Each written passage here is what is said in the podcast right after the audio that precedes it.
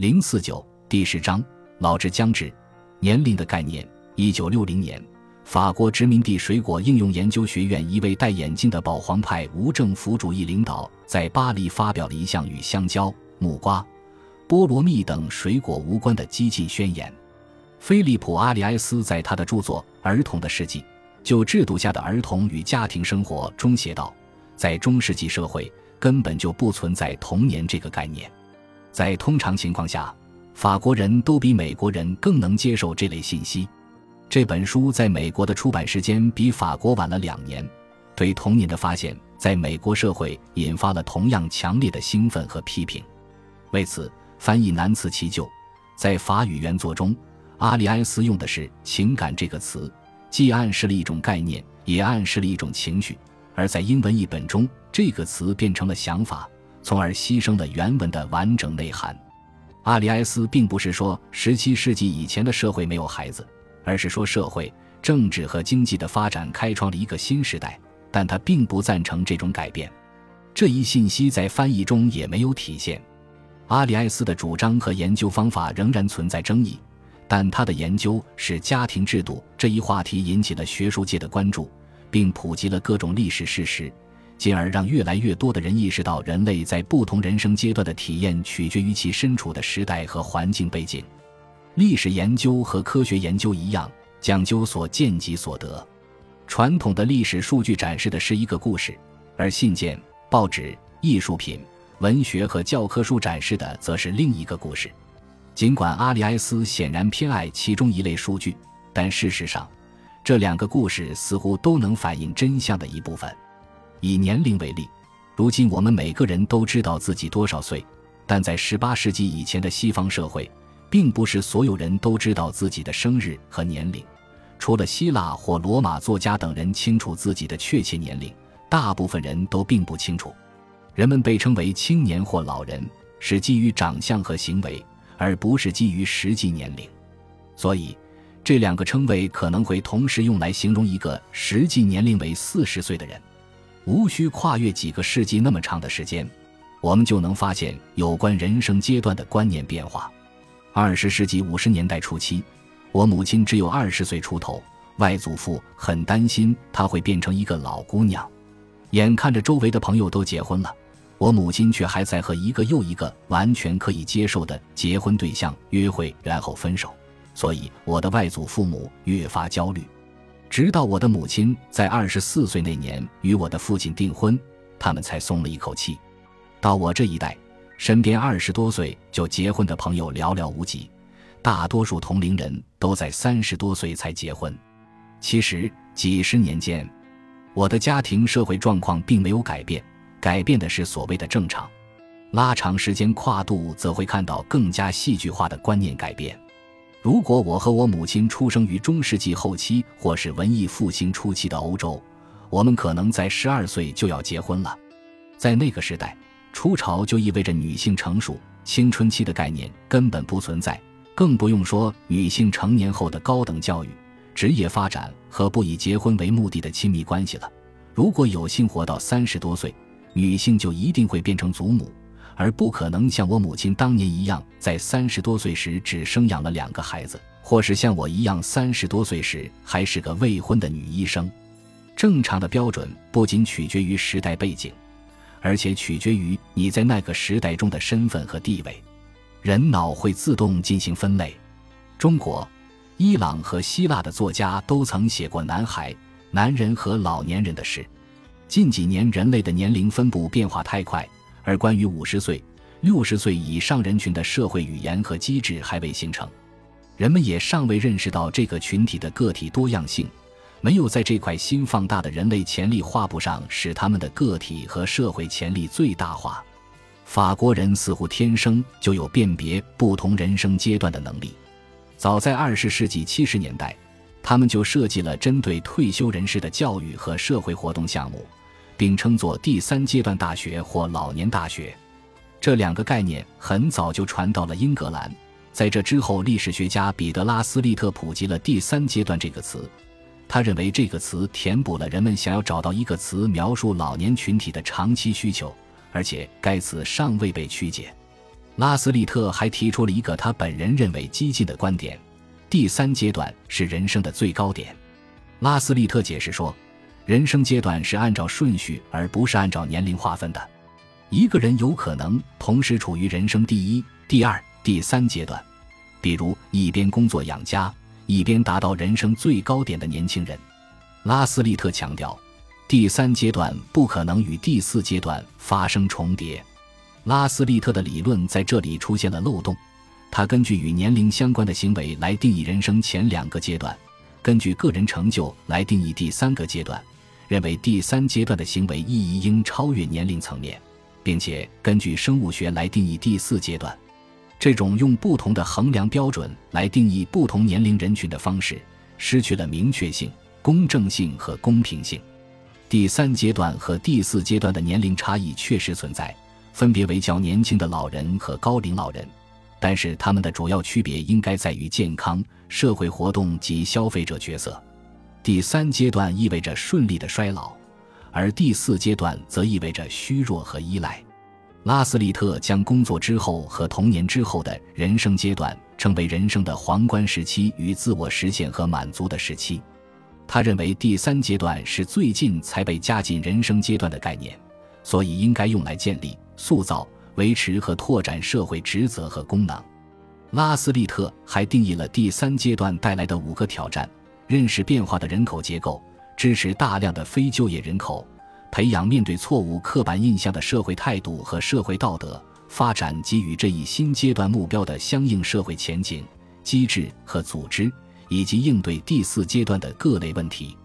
尽管拉斯利特没有透彻地探讨一个人的经济和社会状况对其第三阶段体验的影响，但他的确认识到第四阶段可能会遭受各种偏见，而这些偏见正被普遍强加于六十岁以上人群。拉斯利特认为，划分第三、第四阶段的最终目的是最大限度地利用和享受这两段时光。有人说，相比于第四阶段，人们给予了第三阶段过多的关注。然而，老年医学界的现状截然不同。无论结果好坏，这个领域从始至今都对第四阶段给予更多关注。第三阶段人群是社会上活跃的大众消费群体。虽然许多人都激进或完全退休，他们仍然具有能动性。事实上，他们的自主能力是这个群体的两个关键特点之一。这个阶段最幸运的老人都在购买抗衰老产品。加入健身房和社交俱乐部，到处旅行，参加志愿活动。他们的行为、态度和生活方式更符合消费主义文化及社会历史时期中产阶级和富裕阶层的生活方式。这仿佛是二十世纪六十年代社会文化的成人版本，重视青春、美丽、个人选择和自我表达，体现出他们努力远离老人标签的不懈努力。然而，并不是每个跨越中年的人都能进入第三阶段。有很多人虽然具有主观能动性，但他们的行为并不属于第三阶段的范畴。这个概念之所以看似普遍，是因为它包含了最有可能撰写、表达、创造艺术和市场的人群，而正是这些人在定义第三阶段。拉斯利特认为，第四阶段是由生物学决定的，是一种永恒的概念。只要在人类历史中活得足够久，你就会自动进入这一阶段，并经历不可避免的衰落和耻辱。克里斯吉拉德和保罗西格斯认为，第四阶段是普遍的自我管理失败与通过制度化照护来稳固这种失败的结合产物，其结果就是从最有价值的社会文化资本中被剥离。他们断言，第四阶段的出现是二十世纪健康和社会政策的发展结果。也是在第三阶段努力经营有魅力、有用、有社会参与度的老年人设带来的苦果。拉斯利特的目标是抵制对老年人充满恶意和贬低的评价，这种评价否定了他们的社会地位和自尊心。这个目标当然是有价值的，但仅限于帮助所有更年老的老年人获得社会地位和自尊。如果他允许相对更年轻、更健康的老年人以更老，更不健康的老年人的利益为代价而轻松获得这个目标，那么所有努力将适得其反。一八五八年六月十六日，亚伯拉罕·林肯在他的演讲中说：“一幢分裂成两半的房子是无法站立的。”耶稣在《圣经·马太福音》十二点二十五分钟也说：“每一个自我分裂的国家最终都将被毁灭。”同样，在这半个世纪，将老年阶段分割为第三阶段和第四阶段，除了确实给第三阶段的老人提供一些虚假的帮助，进而恶化他们在第四阶段的遭遇，几乎没有什么好处。偏见和分裂滋养倒退。当认为某些生命比其他生命更有价值时，我们也是将自己置于险境。道德应该作为观念的底线。我们是否将所有人一视同仁？是否轻视了部分人？所谓无法达到绝对公平，绝不是无情贬低任何个体或群体的借口。高龄总是让人产生消极的联想，对身体衰老的抗拒。对丧失躯体功能的恐惧、贫穷的生活和卑微的社会地位，以及与具有主观能动性的真实人类群体的脱离感，在这种境遇之下，他们无法以任何方式来定义或维护自己。有的老人也许可以表达自己的喜好，有的老人却丧失了表达能力。显然，他们无法实现内心想做的大多数事情。在那些频繁发生的糟糕场景中。他们能做的一切就是尖叫和哭泣，或是躺在床上消磨时间、乱踢或乱咬东西。鉴于上述情形，人们会说他们恶劣或是难以相处。他们被惩罚、被遗弃、被制度绑架、被忽视、被真的绑起来，甚至被注射镇静剂。即使事先为这些做好准备，他们也不能确保最终自己的意愿会被尊重。事实上，他们如何被看待？如何被对待，以及生活中的方方面面都被其他人控制了。唯一的解脱就是死亡。我用他们来指代第四阶段的人，在某种程度上是比较准确的，因为我目前还没有成为他们之一，而我们将在未来的一段时间内变成他们，可能是几天、几周、几个月或者几年，除非我们以一种创新的、前所未有的方式来思考和应对第四阶段。并让它常态化、制度化、结构化和普遍化。我们以为可以找到这种方式。如果是从生物学上操控衰老，那么我们也许确实可以做到。但万一做不到呢？为什么不把这些努力转变为对这个人生阶段的关注、资助和创造性投入呢？即使第四阶段真的是吉拉德和希格斯描述的那个黑洞，只能通过它对其他事物的影响来加以描述。至少我们可以让他的影响变得更积极，并让这种描述更加准确。我母亲说，她宁愿死亡，也不要过身患痴呆症或者残疾的高龄生活。如果她的生活出现了这样的迹象，那么无论身体出现什么问题，她都不会再想治疗。她的用词不是“就算这个病杀了我”，而是不想治疗，希望这个病能杀了她。她也担心活到那一天却没生什么病。只是在跟他相似，但完全不像他的肉体里苟延残喘。他也许不太清楚这些状况之间的差异，但他认为这样的未来非常恐怖，不仅是对他自己而言，甚至是对我们他的家人而言。他觉得这些照护费不如花在觉得物有所值的人身上。我想着，快乐的失职者是有的，但我更会想到，更多人的处境可以说是苟延残喘于一种没有任何明显好处的生活中。大多数人表达着痛苦，更有甚者看上去备受折磨，但有些家庭并不如此认为，且有些宗教主张，无论何种情况下，生命都神圣不可侵犯，这就导致决策难产。即使对于这个生命阶段的讨论至关重要，也是如此。我父亲曾说过，如果自己患上痴呆症，他就不想活下去了。但真的患上痴呆症后，他仍然很高兴自己还活着。我的人生很幸福。说这话时，他感到既骄傲又满意，坐在医院的病床上滔滔不绝，成为全场的焦点。此时的他如往常一样和蔼，忘记了所有的不愉快。不过，我不介意更幸福一点。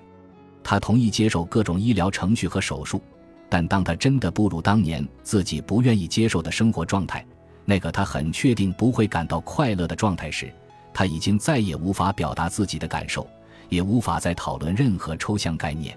比如人生的意义，人可能会在哪一刻失去最重要的东西。我母亲在说那些话时，很有可能也想到了我父亲生命中糟糕的最后几年，以及在那之前的几年，想到了对其他家庭成员的影响。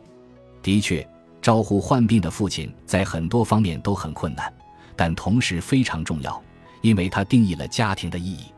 如果让我选择，我会再次毫不犹豫、心甘情愿地照料父亲。